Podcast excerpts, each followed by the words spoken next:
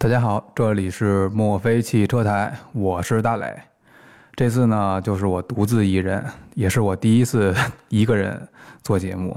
呃，老辛儿呢在成都车展拍片儿，然后恩义在公司做方案。我呢本身来成都车展呢就没什么任务，然后正好呢去拜访了一下我去去年就加过的一个微信好友，他是中国呃最顶尖的牧马人改装厂呃顶火车会的创始人一刀。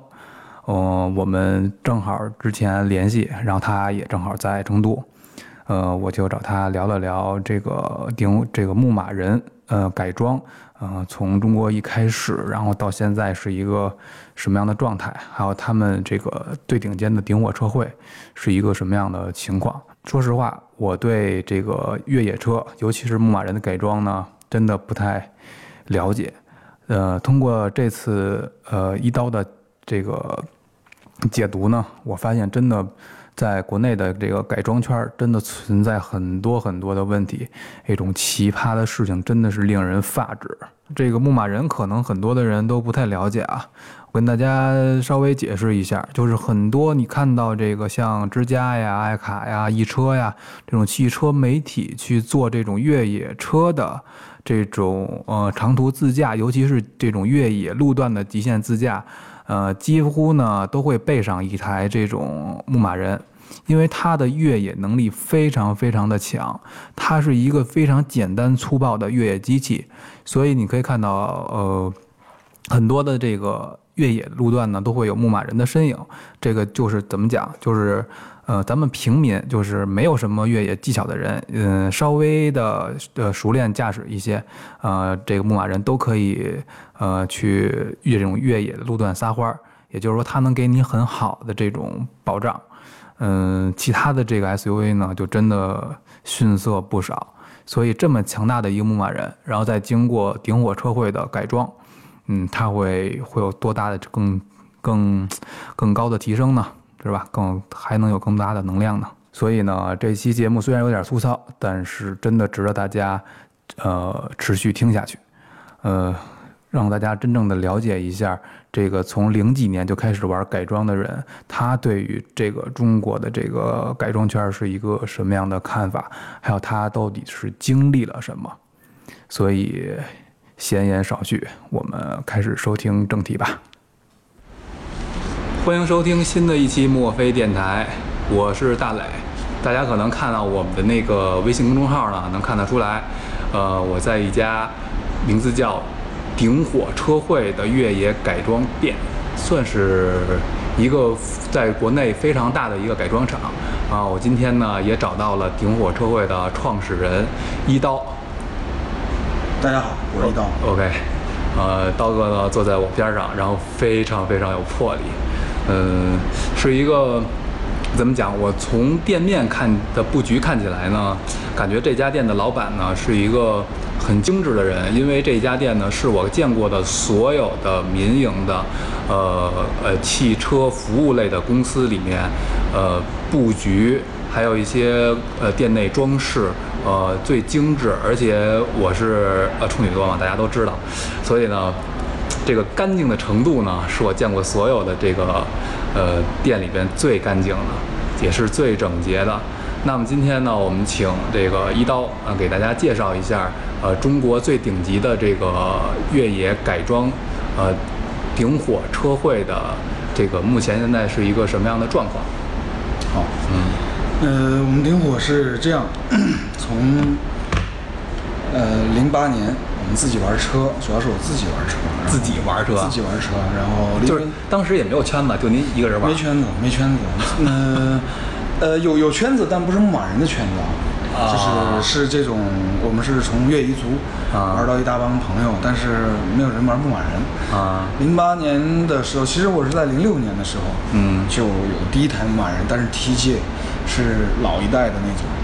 当时在成都也是这种私人进口车商把这个车进回来，当时觉得特别的爱。啊，呃，我最早在了解到这个，我最早在喜欢上牧马人的时候，实际上我连他名字都不知道，我都不知道这个车叫牧马人。啊，那个时候是在厦门的时候，喜欢抽这个骆驼烟。啊，喜欢抽骆驼烟呢，也是源于这个骆驼烟很多广告。都是硬派的越野车。啊然后那个时候呢，骆驼烟会给这个所有呃这个卖烟的一个这个一个一个大的烟柜的展示盒，这个展示盒的最顶端有一条 logo，就是海报的位置，呃有有一条海报的位置，上面就是一部黄色的牧马人，哦啊很酷，然后改装的很帅。这个再把这个前台给我拿过去吗？谢谢。然后然后在这个继续吗？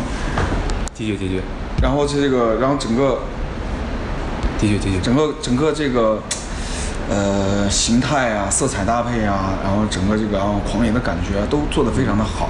然后当时我并不知道那个车叫牧马人。然后呢，我就认为我我应该我应该有一个对，那就是对所有的车都叫吉普，都叫吉普对对，所有的越野车啊，所有越野车大家都管它叫吉普。然后我当时我就觉得，哎，我应该开这样的车，这是我未来我应该去开的车。嗯。然后当时呢，我就去，也不知道叫什么了。那在厦门玩的时候，就买了一部二零二零，把它喷成黄色啊改装。然后，嗯，你知道那个时候的改装是非常贫瘠的。对大概那时候真的玩的玩的好的，现在好多了，好多了。相对那个时候已经非常丰富了。嗯。那时候玩的好的就是刘大地，北京的。蜂鸟、刘大地，然后四川山人一笑，他们是玩二零玩的最屌的，然后就改各种改装啊，前桥前移啊等等，在那个时候，我就满世界去找他们啊去去询问、去学习怎么去改装，然后把我们那个车，我又花了一个多月的时间，前桥也前移了，然后整整体把这个当时的升高很简单，钢板弹簧放到桥上面，搞定十二厘米的升高就完成了，然后换的三十五英寸的轮胎。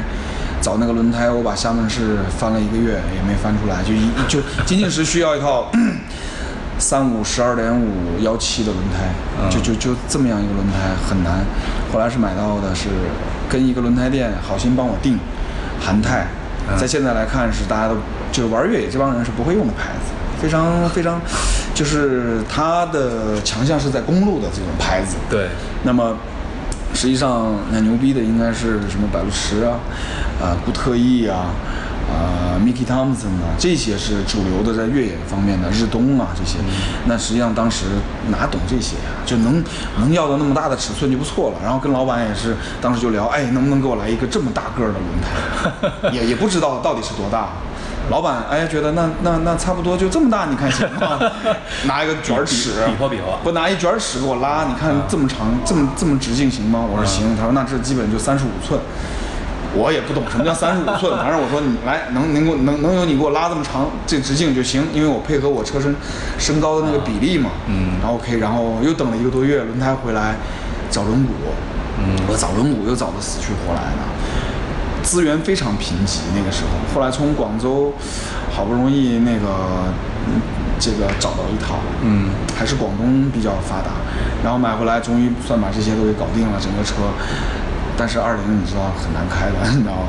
后来我就回到了这个成都，回到成都以后呢，呃，终于我知道了那个车叫牧马人，然后终于我就是在那个我们这边的一个小这个这个这个呃私人车商那里看到这个车，嗯当时五十一万 TJ，然后赠送三道顶，一套硬顶，一套软顶，一套半呃半顶。那当年五十一万，五十一万，我觉得零六年吧，零六年五十一万。我那会儿的五十一万，相当于现在的怎么着也得三百多万吧？呃不不不也没有也没有那么惊人，也没有那么 那惊人，个就是能买到的东西的价值啊。也没有那么惊人，一百多万吧，一百多万那时候差不多可以买到现在这样的。然后呢，就是一套半门，一套全门，反正特别棒那车。然后当时就毫不犹豫把它买下，然后因为想了很多年，激动了很多年，呃，突然发现这东西摆在你面前，你就付钱就可以买到，那个时候还是还是挺震惊的。然后嘞，我就我就开了这个车，当时跟我另外一个大哥，嗯、厦门的，他是到成都来玩儿。我说那挺好，咱俩就赶快跑厦门玩一圈。你要回去，我买了新车，激动嘛。那时候买了新车，第一件事就得是满世界去走一圈，就好像 好像对吧？你这个性价比才能高是吧？不是买了个车放家里。但是，我那时候我本来是开的大切，就是这个自己上班啊，嗯啊，跟越野一族的兄弟们出去玩玩啊，嗯那车就是大切选的是比较综合性的，嗯可以上班可以去玩。嗯然后呢，整个驾驶习惯实际上是大切诺基的，就是在那一代 WJ 的那一代，嗯是整个驾驶习惯是根据那个 WJ 的那个驾驶习惯来的。然后开这个牧马人，其实一出门就把我给整崩溃了。我那朋友开的是 H 二悍马，我说你这车，其实我没开过啊，我没开过，我我就说我说你这车又笨又长又大，我说你也跑不起来，我说我这一路跟你，我算是肯定是费老鼻子劲了，我得可能一直就等着你嘛，什么的也很累啊。我说我跑慢点，我那朋友也说，对你你慢点跑，你别跑太快，别把我扔了什么什么的。因为想那么小的车嘛，四点零的直六四点零的，好就这样一上路，根本就不是那么回事儿，一上路就是噩梦，你知道吗？然后一开始先是高速，嗯高速就把我打卷了，第一天的高速。这个车吧，基本上跑到一百以后，发动机那个轰鸣就已经非常可怕。然后这个跑到一百二的时候，这个路面上的一些小起伏，高速路也是有一些小起伏的，有时候会稍微的大一点点那个小起伏。在零六年的时候，这个车就能四轮离地的腾空，然后再落下去。你知道这个开车四轮同时离地是非常危险的一件事情。啊，对我我我，因为都是大切的这种驾驶习惯，那种小坑就是或者不是说就那种小起伏，根本就不可能让车说飞起来，这种不太现实。然后，哎呀，我操！我当时这个心里面我就觉得有点虚了，我说这车是不是太轻了？嗯然后这个算了算了，慢点跑，然后那个高速也就上不了一百嗯啊，就到这样子。不仅是怕它飞，还有那个声音，确实 那个发动机的轰鸣，感觉这个车要炸了一样。嗯想，那那那那那就算了吧，就就这么慢慢悠吧。然后呢，后来就开始到了这个嗯贵州那边，贵州那边就国道，到国道当时我们是晚上差不多十点到十一点的样子，然后嗯，那个一个一个一个就是他那边经常都是拉煤的大车，然后轮胎需要淋湿，然后那个其实柏油路是湿的，嗯我就在一个上坡的时候，前面一个大货就拉煤的已经跑不动了，我就想说是肯定我得这我得超他们，这受不了。然后就是按照大气动机的驾驶习惯，全时四驱大驾驶习惯，一脚大油门干下去，方向往左一甩就准备超车，结果这个时候车原地掉了个头，哇塞！哇我当时又心里一惊，因为轮胎是这个固特异的，固特异的这个。固特异的呃 MT MT 这个轮胎很坚硬，但是实际上是攀岩为主，在这种湿滑路面，柏油路洒水，我当时也是没有经验，不懂，柏油路洒水就根本就不行。然后四点零加上这个一吨多的轻的这种车身，然后后驱。没有没有四没有四驱是不可以在公路上用的嘛，然后后驱马上就造成这种情况，我当时就是我第二惊，我的心里我的天哪，我这 这车怎么这样？对，我就我说这这这简直是你你无法想象是一台价值五十一万的一一 后硬派越野后来就问嘛，嗯。对，那时候不懂什么叫硬派，后来就问朋友，朋友说这个车实际上没有没有 ABS 啊，没有全时四驱。啊。啊，你你你这悠着点儿，你这个你这个别像开你那个什么大切 ABS 全时四驱那样。哎呀，我想这这是这个事儿，然后进进进这个收费站的时候，又把我惊了一下，因为那收费站都是那种土路嘛，啊不是，就是那种贵州那种就是碎石路，然后呢开大收费站是碎石路。碎石路对，收费站它不是那种非常好，它是国道的收费站嘛，啊。然后就是这种，还是按照大气动机的这种驾驶习惯，冲过去高速到里边一脚急刹停住，然后交钱什么的，啊显得自己很帅，结果 站不住，那没有 ABS 就开始打滑了，我是就是这种急刹的就不行了，然后轮胎蹭在那个，你知道收费站两边是有你石墩儿的嘛啊，对就蹭那个石墩儿哈过去。我的天呐，就是第三 惊就把我彻底惊住了。然后后来在这个整个的这个国道上，我就没有跟上我那朋友的 H 二，他就一直在前面，人家也跑得不快，大概也就是一百九十、一百九十，我就只能跑个六十、七十、五十，嗯就这样。碎石路啊那些，反正心里面不踏实，就不敢放开了跑。嗯高速我就只能跑个九十、一百，人家哇一百二、一百三，就就那样往前轻松跑。嗯后来我那朋友说，这这这不是让我跑慢点儿吗？这个，那你现在怎么能这样？到厦门，我当时对那个车我就完全失去信心了。不懂，完全不懂，不理解它。嗯，然后在什么山路啊，在什么高速啊，去去追求它，其实根本就不是那么回事儿。那当时就打卷了。当然，我那朋友也觉得，他说你，我看你的样子，这车是是你也丧失信心了是吧？我说对，我说这牌儿都没上，你知道吗？就是开了个零牌就出来玩儿了。然后我那朋友说，那不然你就就地就卖给我算了，到厦门了啊，就地就卖给我。我说这这这不太好吧？我说我这个我不满意的东西就卖给他说不不不，他说这个在你那儿不行，在我这儿特别好。我说为啥？他说我这个常年有朋友到厦门来玩儿，嗯我呢就得这个带着他们环岛路嘛，沙滩呐这些，啊厦门特别干净，适合敞篷车，但是我没有敞篷车，他们就喜欢站在我这 H 二上，站在这个中央这个这个扶手台上面，把那个天窗打开，我又特别烦。他说你这挺好的，盖儿一扔，让他们开着。沙滩对吧？嗯就就自己反正四驱嘛。嗯。哎，我说那那那你真的是喜欢你可以。他说真喜欢真喜欢，你别在意。然后我就这算是就找回来了啊，没损失原价，卖给我的朋友。我就回了回了这个回了这个，然后那个就就算是又转手给我朋友，我就那你到成朋友都等等于是当时就是在你这个比较失落心情的时候，嗯。然后还帮你挽回了一点儿这个哎，对对对，损失，对对对对对，啊。他是觉得这个刚好我也帮他把磨合跑完了，这一路过去，他就他就正常可以用了，嗯。啊，然后就这样子，然后我就回到成都，然后中间也就继续开我的大切，也没再想过什么，嗯。然后到零八年，嗯牧马人正式进中国了，啊，就是零八年牧马人才正式正式官方大贸啊，进中国了，然后哎，我想。再试试，呃，不是，当时我心情还是觉得这个车没法弄，这这这这这不是我们平时开，但是你知道就又贱呢，对吧？就是又想着这东西，天天想，后来想，管他的，去看一看吧，看一看，不买。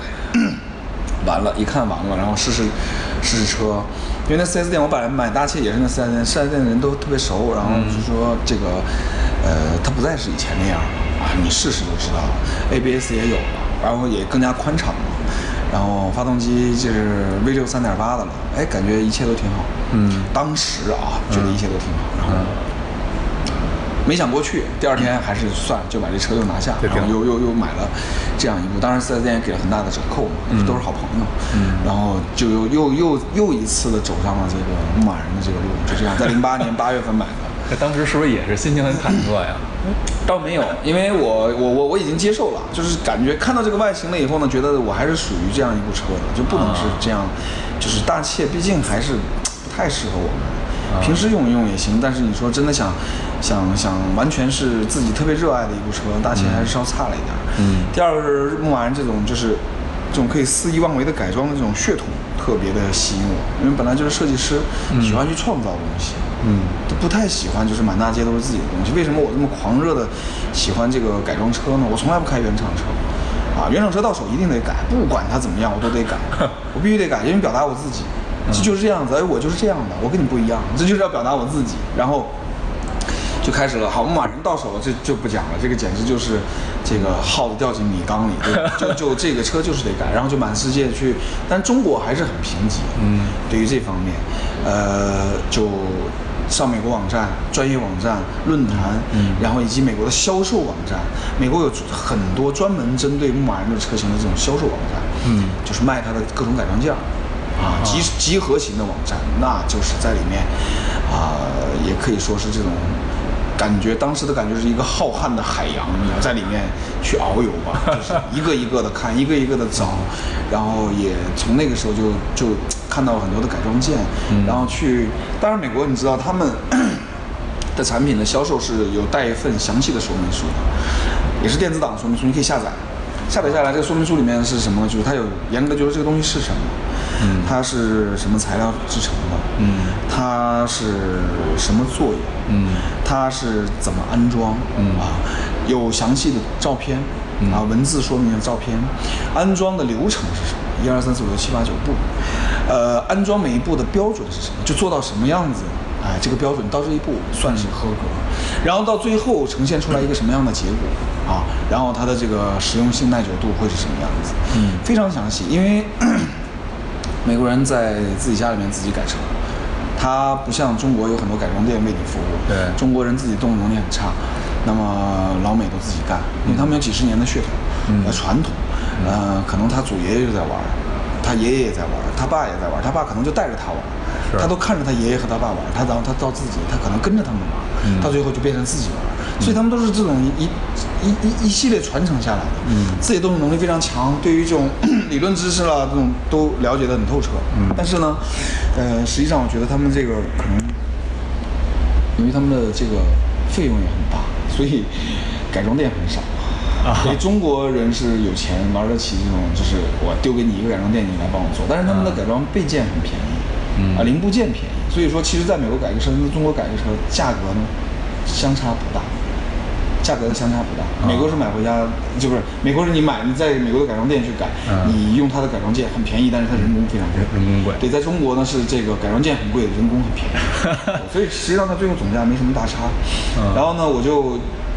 研究这些改装件，在里面去挑选我的东西，我喜好的，然后再看他们的说明书。其实慢慢慢慢的，我就了解了各种这个东西的流程。嗯，让我把它买回来的时候呢，其实我是很痛苦的。因为在在中国，在成都吧，我去找人来帮我去做这个改装。嗯，我第一开始想的就是这个，嗯，4S 店。啊，4S 店在我心中最高标准，在当时啊是最高标准，因为这是干活最好的，这个最最有流程的、最最标准的一个机构。然后我想去找 4S 店，就 4S 店弄不了。他说这个我们没见过，弄不了你这个东西。对我说这不很简单吗？就把这个东西弄。我说你们怎么做培训？那我们培训的全都是我们原厂，我们不培训这种东西，我们都见都没见过。我知道你这个是干什么的，然后就很。痛苦，然后呢，我就跟他们说，那这样吧，就是说，嗯嗯，我我我这个，我我去找他们站长，就是你帮我说一说，干干这个，如果是出了问题呢，我自己承担，当然我在旁边啊，跟他们一起，我看着，嗯，好，那就帮你弄吧。装了一个前杠，然后大概就花了七个多小时吧，就是这个从拆拆件打开那个密密麻麻的螺杆，然后我跟他们讲流程该怎么怎么。他们就也崩溃了，装完这个杠以后，说这这这不是人干的事儿，对，这不是这个我们我们弄的，我这给你在这七个多小时啊，就干这些活，装一个前杠，当时好像四 S 店也就收三百来块钱吧，四百块钱。嗯，我说这这这不行，这不行。当然他们是按照原厂的价。嗯，那好，这个就没办法。然后第二次我再去，我要装一个后杠。弄不了，弄不了。对，我说那我给三倍的工时费吧，嗯，不行。然后最后是给了一千五百块钱，啊，就说还是站长打招呼这种装，嗯，装。然后又装了这个很久，嗯，A V 的后杠装的时间老长了，崩溃了。师傅后面就是谁也不接，就是他们应该是四个班主，反正谁也不接，嗯，不弄这活。因为我后来又拿那个。我我我我又把那个速比，我改速比拿去，他说我们都做不了这个，调整速比间隙这些我们都懂，他不懂。我说你们我们原厂车速比坏了你怎么换？他说很简单，我们这工具你看卡上去，啪把这个壳壳撑开，把里面拿出来，我们把这个原厂速比啪再放进去结束。我说那这个间隙配合的不好怎么？他说我们的间隙没有配合的不好，肯定很好。我说这不可能啊，对吧？这个。原厂桥出来的时候是在厂子里面，大家给这个人家原厂里面是给你调配好的，它是也是有调整，嗯，然后再发给你，你整整整整桥装上是 OK 的，但是你后面单发一根速比来，然后再往里面装，它一定是需要调整间隙。但是他们说，我们的培训就是装进去，不调整，完美，完美。哎，我一想。看来这不太适合我，然后我就去找了我们本地的这些改装店，嗯，等等文明改装店，我就想做一些更大的改装，升高啊，然后 速比啊、电脑啊等等一系列的。那实际上升高换底盘套件这一块，就事情就特别多了。这时候就遇到新的问题，因为他们不太愿意给我们做这种。为什么呀？嗯。不太按照，不太愿意按照我的流程做，因为我是看过整个说明书的，我知道这个流程是一二三四五六七八九十几道，都是都是英文说明书。啊，对对，英文说明书，他们肯定也看不懂。他他他们不看，我是我们都看完了，嗯，已经研究透了，嗯，已经反复的咀嚼过了，就是这种。然后就就差干活了。对，然后呢？这它的流程标准我全部都了解，嗯，然后我去跟他们说要怎么怎么做，怎么怎么做，嗯，那实际上流程是一二三四五六七八九十啊，就十步把它做完，但是他们做法就是一三五七九十。对，要不是二四六八十，哎，对，就就这么做，反正就这么做，不是，在他们认为这不是偷工减料，他们认为中间那些步骤和环节是毫无意义的，是不需要去做的，是没有必要的东西。所以说，很多人觉得在中国是实什么修车改车都是越修越破，越改越烂。实际上那个时候我了解的是，其实我们国内是缺失了这些环节。因为它的每一个流程我都去研究过，我知道它每一个流程的标准在哪里，这个标准背后隐藏的意义是什么。都是必要的。这是非常非常重要的。那你一三五七九十跟二四六八十做完了以后，在当时交车的时候是确实是不会有问题，但是在六到八个月以后一定会开始出问题，它的耐久度一定会下降。那么这些问题就出现了，我呢就需要他们像我这样做，因为我这人特别强迫症。然后我说那必须得这个样，而且我要守着我盯着看。后来这些技师就崩溃啊，然后 就开始不高兴，就不想做你生意，嗯。开始发火，然后就是从那个时候资历，对对对，资历最少的跟我讲话的就是说，我已经做过几年的改装，你知道吗？就是几年，就是你一听上去应该是这六五年以上了，嗯。五六年以上这种，就是两年三年。对才能说，我都做过几年的改装了，你知道吗？你跟我讲这个啊，什么一一二三四五六七八九十，一三五七九十足矣，啊，出了问题你找我，就这个。出了啊，然后还有最后那种大师傅出来，就是我已经干过几十年的改装了，然后小伙子啊，我干改装的时候你还没生出来呢，你你你懂什么啊？啊，就按照我这么来，一三五七九十，搞定，绝对没有问题。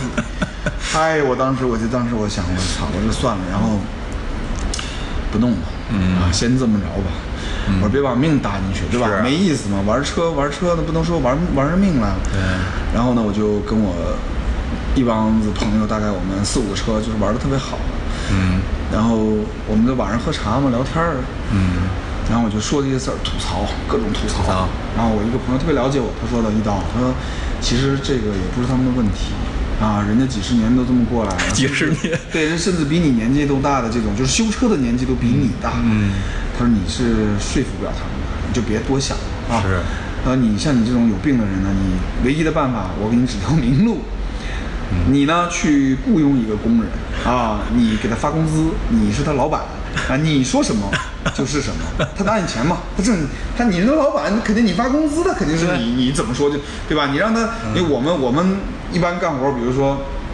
这个啊，比如我们一般走路正着走，你说上班时间你给我倒着走，他也会给你倒着走，对吧？只要你工资付到位，他一定会给你倒着走，对不管你这个正确还是与否，你不要犯法啊！我说，哎，是有道理。我说那真真得这么干啊。然后我朋友说你必须得这么干，因为你干的那都不是正常人干的事儿，你都是非人类干的事儿。因为在中国，在中国啊，嗯没有人这么教训，对干嘛呀？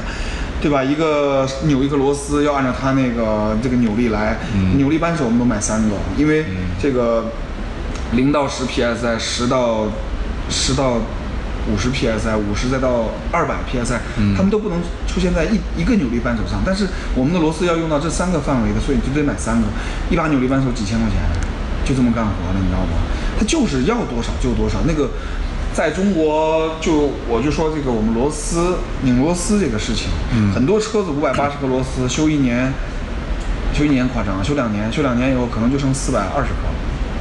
对，一百六十颗螺丝没了，为什么？拧掉了不需要，对吧？就是中国这些老师傅就不需要，那个不没必要，这这地方上四颗足以，那两颗不用，实际上人家上六颗，够了够了，就这种就可怕到这种程度啊！其实就是这种，我个人觉得是对这种专业啊没有敬畏之心，就无所谓的嘛，只能带上，跑不掉啊！你说是不是也从咱们的这个国内的市场环境有关？因为他从一开始学的时候，他的师傅可能教他就是这样。对对，就是也不太也不太在意这个人的生命，我是觉得啊。然后呢，好，我们就传都是那就得自己弄一个吧。然后我们第一个顶火的前身实际上是一个在芳草西二街，你现在看到这个是这院子都五千多平米了啊，这个是我们第二个。我们实际上芳草西二街一个三百六十平米的店，嗯芳草西二街，然后呢，我们在那个地方挺贵的，反正就是一百块钱一平米一个月，一个月的租金就是三万六，然后一季度一付十万多，然后我的天对对对，然后就是这个呃十十一万多，然后怎么说呢？我们想着就把这个这个一个工位建立起来，嗯做我们五台车，当时我们就五个车自己玩高兴，嗯然后但是这个费用得弄掉啊，对吧？后来我们想，那干个汽车美容吧，反正我们天天喜欢洗自己的车，我的车必须得一尘不染的。嗯那干个汽车美容，对外也营业，把费用给抹了。嗯然后我当时雇了一个技师，听我的，我说怎么干就怎么干，弄我们五个人的车，特别开心。然后就从那么弄起来的。然后弄完了以后呢，我们就五个个车到处去玩儿，然后城里面跑的也比较多，然后渐渐的呢，就是大家关注这个车就开始多了，嗯然后当时也这个，呃，这个怎么说呢？拜托互联网，互联网确实很强大。我们在越野一组里面泡泡坛子嘛，嗯泡论论坛那会儿特别火分享，然后大家觉得，哎呀，这个一刀改这个车是不一样的。因为什么呢？就是怎么说呢？我我对自己的东西，我都是用这种能力范围内最好的，嗯啊，能消费得起的最好的。嗯我觉得怎么说呢？所有的一切，我觉得都应该浪费在这种让自己开心的事上。这个是不管你的金钱、你的时间、你的精力，嗯都应该。这个人就一生嘛，我觉得应该都荒废在这上，没错。对吧？只要能让你特别开心，当然是正能量的、美好的事情啊。是。你不能说那些邪恶的、龌龊的那个不说，这些我觉得应该应该要，呃，我就都选最好的。嗯。当时就，呃，比如说像 AEV 啊这种品牌啊，King 啊，然后百物驰啊，这些轮胎的这些全部都所有的都是使用的一线一线品牌，嗯身高套件用 t e r r f l e x 啊，这全美全美系最好的品牌，都是在玩这种。然后呢，就朋友们就看见，觉得哎，就是车友们看见，哎，你这车改的确实挺好。然后论坛啊，一大堆人觉得没见过，就改车改成这样。当时为什么？就是可能源于我的自己的一点优势，做设计的。嗯做设计呢，关注很多东西，不光是品质、品质、性能，这些都是最基础、最基础、最基础的。这些做不了，其他就别说了。我们还关注什么？就是这个色彩。因为在学设计的时候，一定要学色彩，色彩相对关系啊，这些都要学，什么颜色跟什么颜色在一起，不能在一起，啊，然后学色彩，我们有质感，它的表面的质感是否可以在一起搭配，嗯或者我是要一个厚重的，还是要轻飘的感觉，那我们一定是要厚重，不要轻飘，嗯，然后比例。那比例就相当于你车子升多高，你用什么样的前杠，你的轮胎得配多大，这些一系列的比例关系啊，我们都是非常的强迫的去追求这个东西。是那个其他的这些改装，因为就刚才我到您的店门口的时候，我一下我就惊呆了，就就就门口摆着几台车，颜色各异，而且真的是我真的是没有见过的那种，就是改装搭配，然后一下就惊呆了，然后一到店里边儿，我我完全就是一就是现在特别流行一句话，一脸懵逼，就是我看完之后，哇，我说这个我觉得真的是用了心思了，真的是把自己的这个心血花在那里边。还不错，因为这些车摆在美国 C 马展的话，是绝对毫不逊色的。我们每年都去看 C 马展是 C 马展是美国，是全球全球最顶级的一个改装展，改装展。嗯，呃，也确实源于他在美国，因为美国确实是目前有文化，目前对几十年，人家几十年的沉淀，是，对他们的教育，他们的法律，嗯，都支持，是。不说支持，不妨碍，对他们的法律是 OK 的，你可以随便改装自己的车，你车架号正常就好。是。然后他们的教育，实际上从小的教育是不需要你墨守成规的，嗯。不是说我今天教你一加一就等于二，你这辈子你的所有的世界里面一加一就是二，嗯。没有这么说，就是你，你可以自己去肆意的去创造，对，去想，嗯，，对你你说的，今天也许是错的，但不一定未来都是错。的、嗯。啊。那这是他们的教育方式，所以说他们的教育方式加上他们的这种国民的环境啊，以及他们的卖车的价格，嗯，它都是就是沃土，那是一片沃土，嗯。就是玩车玩改装是一片沃土，对，是天堂。我们现在是。呃，不能说地狱吧，起码也是盐碱地。我个人觉得在寸草不生。在中国对很难很难，因为我们的教育呢过于传统，传统啊，嗯对。然后我们的这个 法令，嗯，过于的这个严谨、严谨、嗯严谨，对。对对，所以说没办法，嗯，我们也是夹缝中求生存嘛。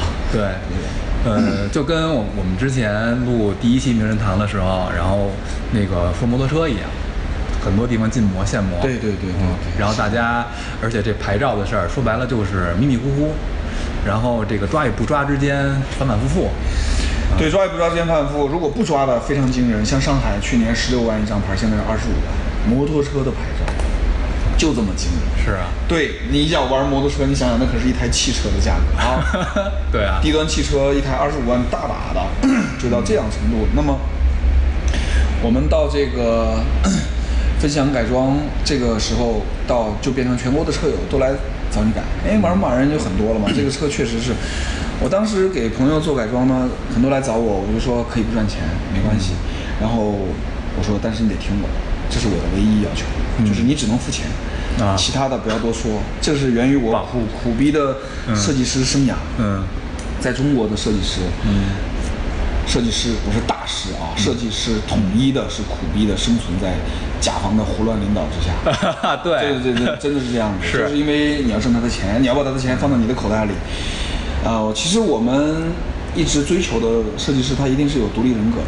如果你没有独立人格的设计师的话，你设计不出来好东西，没错人云亦云，他说好挨好，他说差哎差，这种设计不出来，起码你没有风格，没错对吧？你没有自己的风格。对，那目前咱们国家还是缺失设计的，就是因为都是外行在领导内行。嗯那么独立师呃，这个设计师追求这种独立人格是不现实的，大师就可以追求独立人格，嗯啊因为别人都追着他大师都是独立人格的。对，对你你你闭嘴，啊我怎么说就怎么做，你闭嘴啊！这是大师。嗯然后那个设计师就是甲方在说这句话，你闭嘴啊！嗯我说怎么做就怎么做啊，没办法。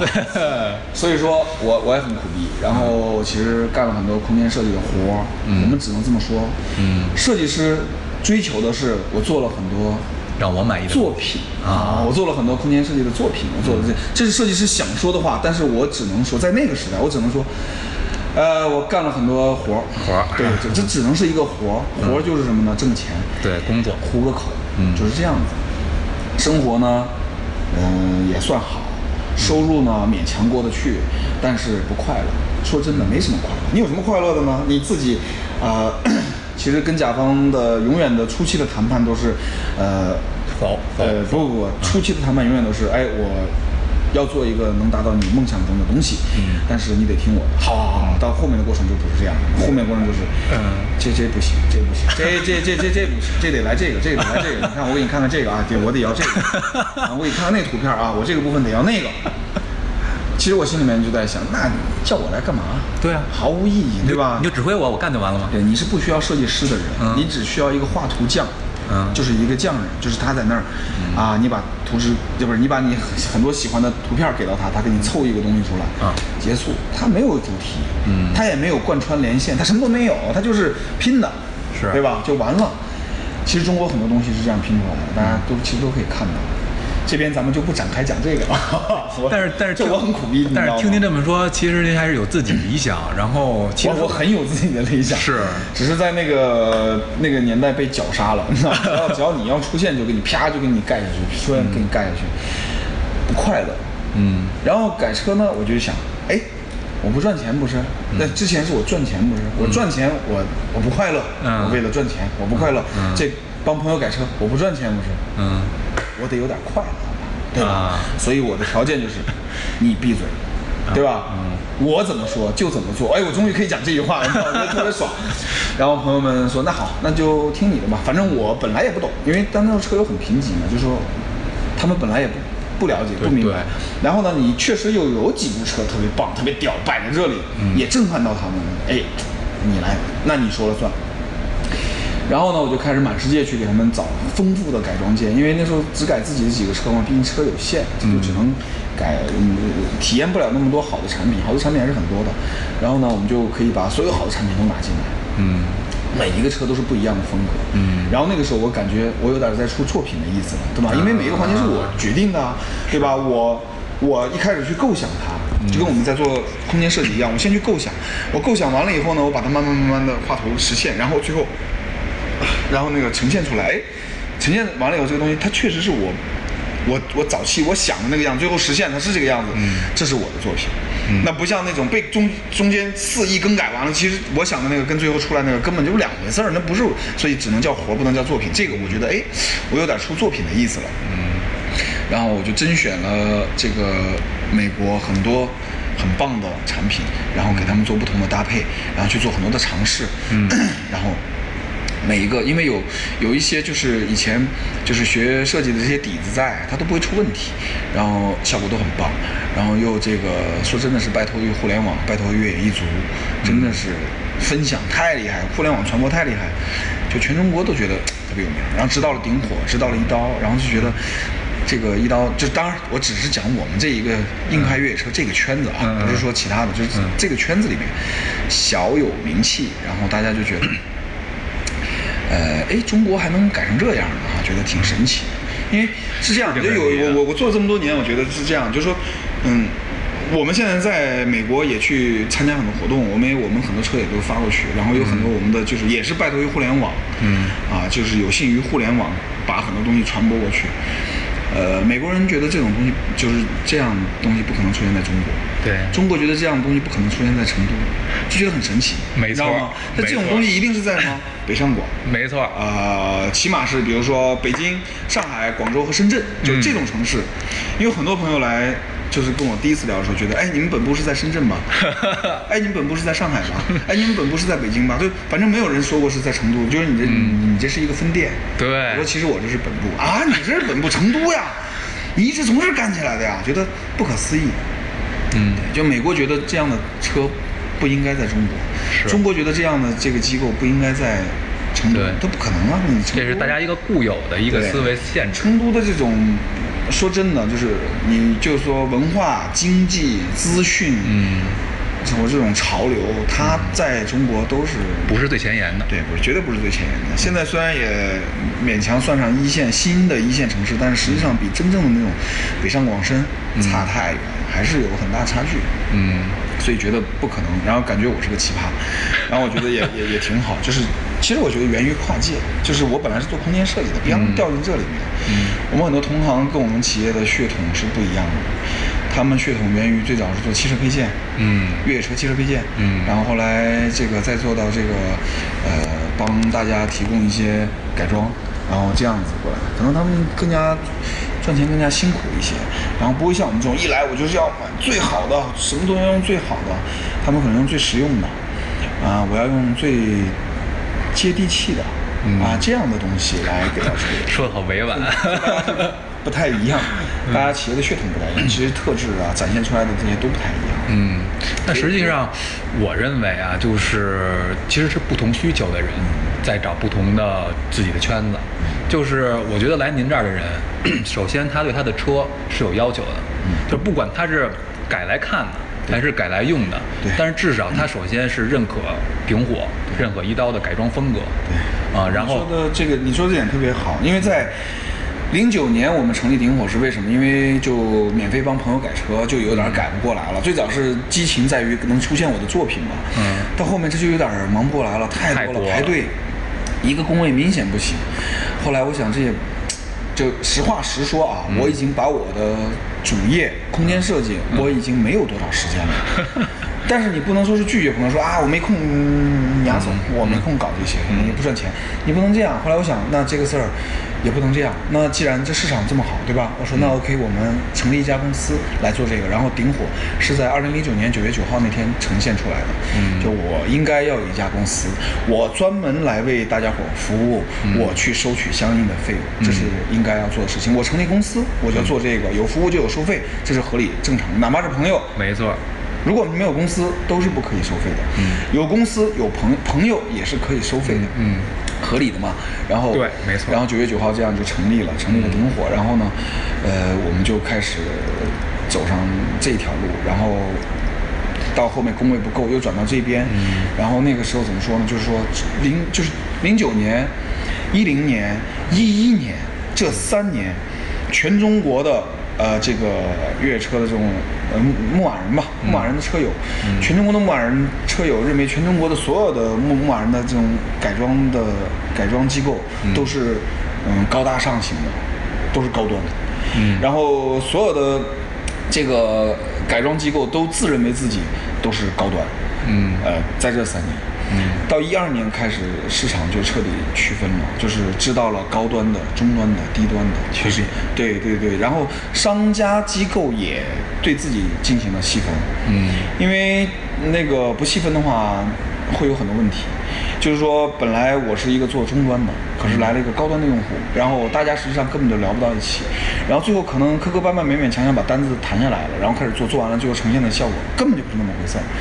所以终端也很烦，低端更烦。低端就是想做快销的，我就很快，一天过来啪啪改完走人，啪啪改完走人，我不需要做那些什么高大上，什么六寸、四寸长臂啊，什么 EVO，我不做这个，我就是二点五寸，我就是弹簧一升高搞定走人，我就是要快。可能一个车我改你就五六万块钱，但是我一共就两天时间，嗯。甚至一天，你这个车就结束了，五六万块钱，哎，入袋你就走人。我要的是快，我要的是便宜，对吧？但是这个这个就在前三年是大家都不知道，后后面开始一二年开始，大家都把自己定了个位，然后，呃，我是做高端的，啊，我是做终端的，啊，我是做低端的，然后 把这个信息撒向市场，然后这个市场呢也很清晰的知道，哎，我现在是我的实力、我的爱好、我的需求是低端足矣，嗯啊，我就不需要去中端、高端的瞎搞，嗯然后呢，我是做高端的，像顶火的，是一直坚持高端，不做其他的。然后这个，当然我们是从所有的一线这些品牌把我们架出来的，我们就一直是这样的，还源于我个人的喜好和风格。所以到后来特别市场特别明确以后呢，来顶火的用户非常清晰，就是我要的就是最好的，我没有其他的想法，我就要这个，我不在意你昂贵的那百分之二十到三十，我就要呈现最好的效果。嗯你要能给我，我愿意花这笔钱，就是我愿意多花这笔钱，百分之二十到三十，嗯我没有问题，就这样的。所以大家市场一细分，用户也细分，他来你这里他就知道它是什么，他知道它是属于你的，因为车友在买了车以后融入进这个圈子，开始要找改装的时候，他一定会把所有的改装机构都捋一个遍儿。对完了以后，他知道各家的风格是什么，对各家的价位是什么，而我是属于谁的。对他很清楚，他来找你的时候定位非常精准，所以其实大家生意在那个时候做起来就特别轻松。对，这个这个虽然说我没改过车啊，嗯这这一点不好理解，但是我纹过身啊。就是我会先选纹身师啊，就是纹身师他的风格每个人的不同嘛，对有大传统、日式，然后我再再找这个看看哪个人他的这个往期的这个案例啊，是不是我想要的风格，然后再根据，然后最最后再去谈价钱，因为这个东西是什么？这个我觉得您的这个。呃，改装的这个呃理念，就跟纹身其实这道理很像，就是纹身嘛，我我带带一辈子，或者说这东西是我热爱的东西。这当然了，排除那些就是呃玩玩那种快速改装，或者说就是为了时尚纹一个小东西的那种，就是人群不一样，然后追求的东西不一样，最后想达到的效果也不一样。呃，而且我当时了解的是，一零年、一一年那会儿，中国的这个汽车，呃，服务行业也是一个井喷的一个点，就是可能是算是元年吧，就是可能那会儿大家都在做汽车改装，呃，修车，呃，美容，呃，洗车，类似于这这块儿就是我有一个 算是朋友吧，也是一老老大哥，嗯、在北京，嗯、那个西国贸汽配城，嗯，有一家特别大的一家这个应该是呃修理厂，再加美容的那么一个大车间。然后在一二年，呃，不是一三年底的时候，然后就是不行了，就不想干了。原因是什么呢？就是因为整个市场太乱了。就是他从一零年吧，还是零九年那会儿，就是特别早就开始去干这个行业。他也是积累了很多的人脉、口碑，然后这个他的服务也是。其实那个时期，就像您那个时期起来那些人，其实是有一一部分自己的这个。呃，执念就是我要做好这件事儿，我要这个这个在中国做一个好的服务、好的品牌，然后好的维修，然后把这些好的东西传达给中国人，就是至少不不让你的这个生命安全受到嗯威胁。但是呢，当大部分的商人看到了这个呃盈利的这个点的时候，他们进来了，然后他们进来了呢，就是。呃，就是整个行业呃也会看到，哎，你看有钱人要干这个这个改装啊、维修什么的，有钱投资，那我我们是不是也要干啊？然后那会儿出了好多小作坊，就等于市场混乱程度就是呃加剧。然后我那个老大哥呢，就是那算了，就是你们这些人，就是这再加上车主不懂，因为那会儿可能车主的信息来源也闭塞，他不懂这个东西到底好还是不好，就是我觉得你这儿能修，一百块钱也是修，五百块钱也是修，对吧？那我就找那一百块钱的，便宜。然后结果就导致那老哥大哥那生意呢，就不如大大不如前了。然后呢，这教育市场的事儿不是他一个人的事儿，不是说他一个人就能把这个，就是我朝人民的这个呃对于汽车的这种理念呃更改过来的。呃，就是把店一关一卖，举家云南啊，就是就是从此就跟汽修就无缘了。就从那个时候开始，嗯，您您有没有发现，就是可能您这块儿因为这部分人群不受污染。就是您这块儿还好，但是整个国内的这个，就是咱们就说改装，它一方面是受限制，另一方面它可能参差不齐。啊，就是在北京，就是我们那个主编他玩性能车的，他也是，就是从一开始的高尔夫，然后到高尔夫 GTI，现在的 R，就一路改过来，就一路被骗过来。啊，就是给弄的，就是如果要是没有一点儿这个真的是热爱这个改装的话，他完全就放弃了，因为被骗嘛。而且到了改装店，然后那个老板去装一个后杠，结果那杠还多出来一块，多出来一块，那老板说没事儿，回粘上就行了，啪啪啪拍，然后拿胶条粘，啊，就属于这种情况，我觉得这个是恶性循环。就是您觉得，在中国的这个改装，您觉得，嗯，是就是怎样做啊？理想状态，咱们都不聊这到底能不能实现，嗯就是您觉得理想状态怎么着才能让它有一个良好的这个环境？就除这这这除了政策的原因，啊，良好不了，我觉得是，呃，怎么样说呢？嗯，看商家。嗯，我个人觉得目前是不可能有怎么良好的，因为我们比如说这样吧，我们从一开始使用一开始我们使用这个全进口的产品，嗯然后到这个也是一二年的时候，一二年中，嗯啊、中期的时候，六七月份的时候，我们开始这个制造自己的产品，是为什么呢？就是美美国的这些改装件呢，还是相对粗糙的。然后呢，我们会要对它做做很多的这个改造修改。对对对，在使用之前，因为我们有我们自己的标准啊，顶火有自己的标准。这个顶火自己标准的确立是非常严厉的，嗯是严格，是严厉的。嗯、因为我们面对这个用户呢，可能形形色色，他的标准可能高高低低，各种参差不齐，所以说我们不可能去迎合哪一个用户的标准，所以我们就无限拔高自己的标准，去向下去兼容他们，向下去兼容他们所有的标准。我只要高标准高于你就没有任何问题，高于用户我就没有任何问题，我一定要是最高标准。那么有更高标准的用户，我们是欢迎的啊，你随便挑刺儿啊，要求我们，我们都去做，因为你只要标准高高于我们。如果你标准低于我们，你说哎就这样差不多行了，我赶时间，这个是不行的。在我们这里，我们的自检系统非常的严严厉，嗯如果自检系统过不了的话呢？我们是不在于用户要不要这个追责我们的，我们自己一定会追责。嗯对。那么这样的情况下呢，我们比如说我们很多前杠、侧杠、后杠，我们身高套件，它实际上不完美，它有缺陷。像类似于前杠呢，很多它都装不标准啊。我们要求这根前杠要跟车身是绝对的，跟车身是绝对的呃对等。呃，我的比如说我留缝隙，左边两厘米，二十毫米，右边必须得是二十毫米。嗯那么左边跟右边一定得是绝对居中。嗯相对于车子啊，绝对居中。那么很多护钢类产品是做不到这个啊，非常的麻烦，还有很多的这些焊点不均匀啊，还有很多这种 这个凹凸不平啊等等。嗯然后按照我们的要求，就得去对它进行很多的修整，嗯打磨，甚至有的时候把安装位都切掉，重新定位再焊，嗯然后整个拿去重新再退退掉它的表面喷涂，然后重新再去给它喷涂一遍。实际上无形中呢，消耗了很多的时间，也消耗了很多的金钱，但是实际上你是不可以在这一块另外跟用户收费的。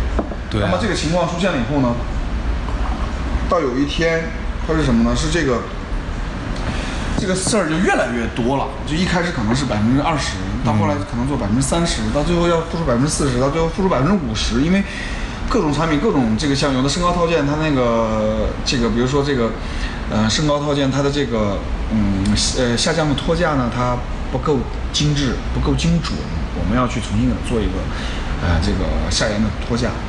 那有的这个这个更恶劣的是有的这个，比如说我们的刹车油管的下降制作，这些刹车油管下降制作，它根本就固定制作啊、不是下降制作。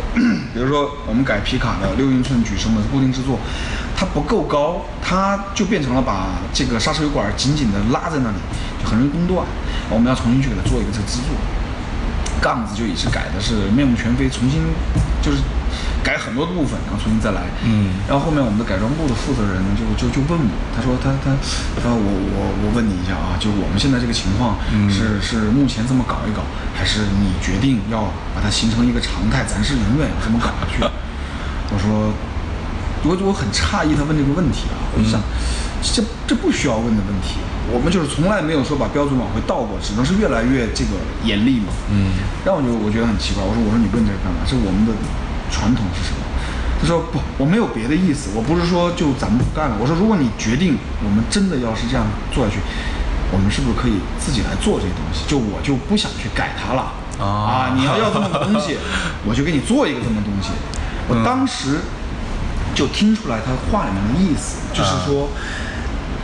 修改的这个工作量已经大于完全自己从零到一做一个。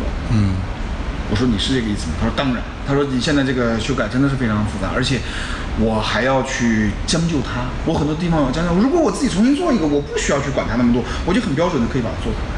嗯，我说那你这么牛逼吗？我真的我不相信啊！就是其实我当时不相信。我说那么牛逼，我说你先给我做一个，你做一个让我看，我再说其他的。嗯他说 OK，做一个，因为当时什么也没有嘛，他就我说你就一比一做这个就好了。当时我一直前杠，他一比一做一个，当时我给他说说一些小修改，我说、我说我其实对这个前杠不是非常完美，如果你自己做的话，你能不能把这个地方这个地方，哎，做成我想的？他说 OK，完全可以，很简单，做啊，嗯做出来，三天时间。我没有画图，全部是 KT 板拼，然后就整个打样，然后这样拿过去，然后下料回来焊接搞定。嘿，我说你这真挺牛逼的啊！然后那是我们的第一个试验品，一比一，就是做了一些修改，嗯做出来的。然后从那一发不可收拾到现在，我们设计师团队有十七个人，整个产品的开发的团队十七个人，就设计的产品开发就是您自己的，对对对对，我们自己的产品开发，从前期的外观设计到这个结构工程师，然后到打板的工程师，然后到嗯 A 面的工程师，到油泥的这些所有的一切，我们大概十七个人，就是这个开发团队都这样子。还有呃定制的这些焊工啊这些，这已经很专业了，而且在它这个就是叫什么配件儿的生产流程上，已经是很严谨的了。有这么多人负责每一个部分的这个把关什么的。对，只是开发这一个部门。对，从那个时候一个也没有，然后自己那我明白您的意思了，我明白您的意思，为什么说不可能这个就是这环境会变好？是因为这个，就从这个配件上来讲，就会有问题，就包括就是再加上您刚才之前讲的那个，对我说的这个环境不可能变好什么？就是说那个是我们的第一个雏形，就是我们是从那儿开始起飞的。嗯，严格意义上，我感觉在那之前，我们其实也就是把美国的，我们首先是他们的搬运工，把他们东西搬过来，然后我们经过各种组合，对吧？嗯嗯还没有到到达真正的在设计的部分，就是经过各种组合，我们设计一个整车而已，但用的是别人的产品。嗯从那一刻开始，我们开始使用自己的产品。嗯 到今天，我是说我们十几个人的团队，是我们是完全在做自己的原创，原创，这个是全世界都没有，是我们自己做的，是我们自己设计、自己这个呃制造出来的这样的东西。那么到今天为止呢，全中国呢都在山寨我们的产品。整个中国，我们这个圈子，然后我们真的对山寨大国山寨我们的，然后我们的，当然我们的自自己的这个维权意识是很强的。我们从第一个我们自己的原创开始，我们就全部在设计，就自己的专利。我们做的每一个批量的产品，嗯我们批量的产品都是有自己的专利的，嗯最差有外观专利，至少也有实用新型专利。那这个在在咱们国内这种就是这种配件的这种什么叫生产生产许可什么的，这个好拿吗？好拿，我们是有我们的制造厂、我们的代工厂给我们做的，他们是有许可的，他们是有标准的。啊，他们 OK 就没问题，就只要您出设计，然后我们是做轻资产，我们做开发啊我们品牌在我们手上，我们做设计、开发、做销售，嗯这是最重要的环节，您在我们自己手里。嗯制造的话丢出去发包，OK，这已经是相当有实力的公司才做得出来的。是这样做的。那这个您做过的有没有哪个就是全车原创的，就是就改装的原创的这个比例能达到多少？呃，外观全部原创。外观全部原装对，。除了底盘，底盘是还是要依赖进口件。您的是说，比如说我们改装的这个我们的这个呃车身，你不能把它扔掉啊，这个是没有办法原创的。嗯所以它的引擎盖啊、叶子板啊、轮眉啊、前杠啊、前脸啊、侧杠啊、后杠啊、嗯备胎啊、备胎架啊，这些全部都是原创，全部都是我们自己的产品。哦，你在外面看到这些全部都是这样子，全部都是。全部都是。天哪，我为为什么看起来与众不同？作为这个很很很简单，作为企业的尊严或者企业的骄傲，它都是肯定是要使用自己的产品。嗯然后我们制作产品的这个 条件，嗯也是我们的这个我们开发它的这个条就是条件吧，是什么？就是说，呃，能达到进口产品的标准、性能、品质啊，我们才做。超越就不用讲了啊，嗯就是我们我们只要出这个产品，一定是在进口产品的品质之上的。嗯我们会做这样。如果我们做一个产品，我们做不到进口产品的那个品质，我们是不会做的，我们不会开发。嗯所以说底盘类我们几乎还在使用进口的产品，因为这个我们目前是做不到进口产品的品质。就是说底盘类的改装那些东西，例如升高的套件，啊，然后这个减震器，嗯然后前后桥，嗯啊，像这种东西我们做不过进口，所以我们都用进口。，OK，其他的部分我们已经在制造的所有的产品都是比进口产品更强更好。而且我看设计感非常强。嗯，这个是 这个是一定的，就是嗯我们在做的东西一定要能干掉对手，放在一起同台竞技的话，一定要略胜一筹，嗯这是最基础的标准，否则没有做它的意义。我做一个很丑的东西摆在那儿，就是我自己做的，嗯这代表什么？什么都代表不了，对不对？把自己做烂了你只能说一个这是我自己做的，嗯对，其他的是什么呢？没有什么，可能人家最多说一个你动手能力很强，嗯，这仅仅是这样子，但是你没有其他的能力。你能做一根杠子，但这根杠子就是一个杠子，就很丑。然后严格意义上说，它是一坨铁，嗯，对不对？它是一坨金属，这有什么意义呢？没有意义。这个我我其实我问您这个问题啊，就关于什么市场这个问题，其实我们这个墨菲团队也在做这件事情，就是我我们认为就是中国人在这个整个汽车的这个产业的环境下，已经被资本，然后被自己嗯快玩的已经不成样子了。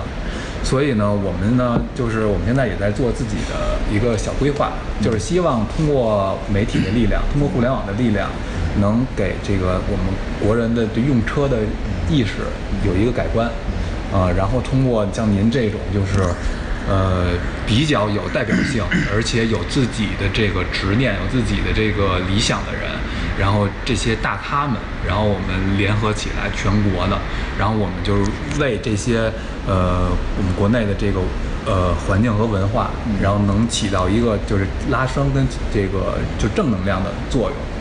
嗯，所以国内目前你刚刚问我的问题，我觉得很难做得非常好，是因为因为你看这些好的东西出来了以后呢，嗯市场对你的认可是什么？是山寨，嗯，是 你看，哎呀，满世界都是你的山寨品，你好成功。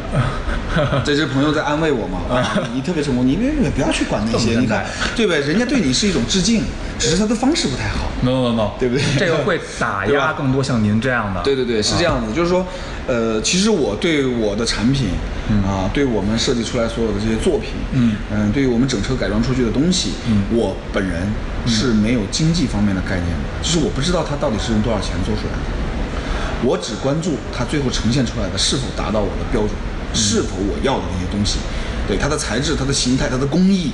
它最后的性能，它是否是我要的？是 OK，这就是我要做的。那么具体它到底是多少钱堆砌出来的，我真不知道。组成构成我不知道。那您那所以很多朋友在问我，哎，我改个这样的，我得要多少钱？我改个那样多少钱？我说其实价格方面都得去问我们的销售啊我给你报不出来任何的价格，因为我也从来懒得去听他们给我说价格，因为我讨厌这一点。嗯我在做了很多这些东西，最早我听价格的，我后来为什么不想听呢？因为这都是一些呃对于你创作的阻碍。嗯很多你的供应商，很多你的设计师，他会跟你聊，就是说，哎呀，我告诉你啊，嗯这个这个得多少钱，那个得多少钱，那个得多少钱。如果我们把它哎变成了这个，哎，它就能省掉多少钱的，就就来很多这种事儿，你知道啊？我当时我一开始还跟他们听，我还跟真的似的听听，后来。我操！我当时觉得不能听这个了啊！听完以后就是说让你往下降，啊你的标准不能这样高，控制成本你不接地气嗯啊！你在天上飘着不行，你得回来，嗯回来，回来。然后包括你的这个代工厂也得跟你说，哎呀，一刀，咱们今天商量一下，嗯，这个工艺你看看能不能改成这样？只要这样一改，成本哎，下降了对我就能给你做到这样一个成本。哎，然后你呢就能在市面上咵，就比如说现在你看一千，你就能变成三千的销量。嗯，你想过没有这个问题？我当时想，哎，一开始我也在听，你知道吗？对哈。后来我晚上回家冷冷静静的想的时候，我想妈的，这不对呀、这这怎么可能呢？这当当出来我跟别人一样啊，这什么破玩意儿？这这。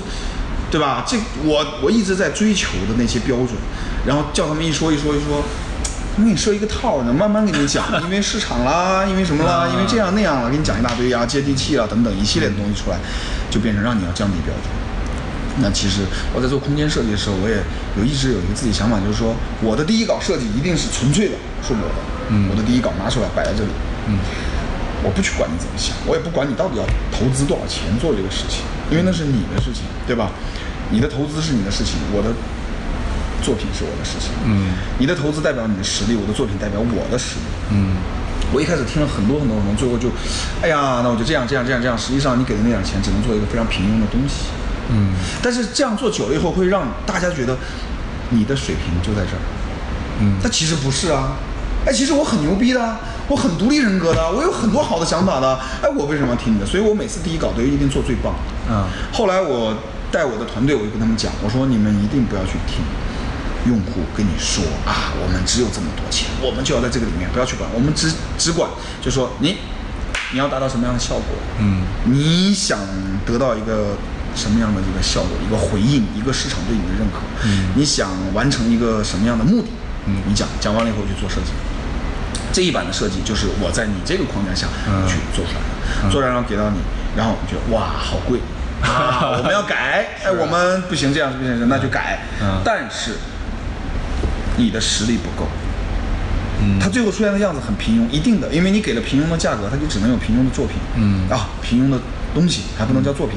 那么我的能力是没有问题的，这一点我要在第一稿呈现出来。嗯，在未来我会跟大家聊说，你看这是我的设计啊，初创是这样，最后你看变成了这样，为什么呢？我能力是没有问题的，第一版在这里让你看到我的能力没有问题，那么后面呈现这样是什么？是投资人的实力有问题，嗯。那我的能力是没有被埋没的。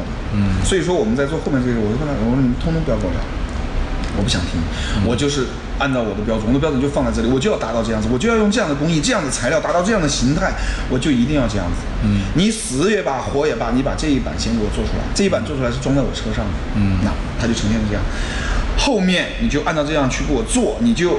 想尽一切办法要达到我可下单的价格，你去给我想尽一切的办法，但是你不能去改变我的设计，这就是我可以去决策的东西。在以前我做设计师的时候，我决策不了。嗯我为什么我也不愿意做？我想做这个，因为我可以决定，我就拍板，我就要做这样的东西，放在这里，放在市场上，它跟其实竞标很，跟我们在做设计的时候竞标是一样的。我啪，我拿一个活，你看五六个设计师都一人拿一个活，然后甲方在五六个设计师里面挑，挑我要哪一个。嗯，现在是一样的。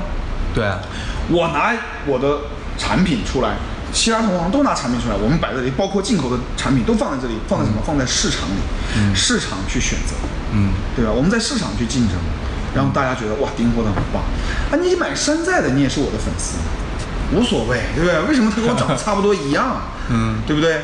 你还是认可了我，对我的设计是 OK 的，没有问题的，没错，只是这样子，只是我的标准。对，我的诉求、我的想法、我的理念，你跟不上，你觉得价格要这样子啊？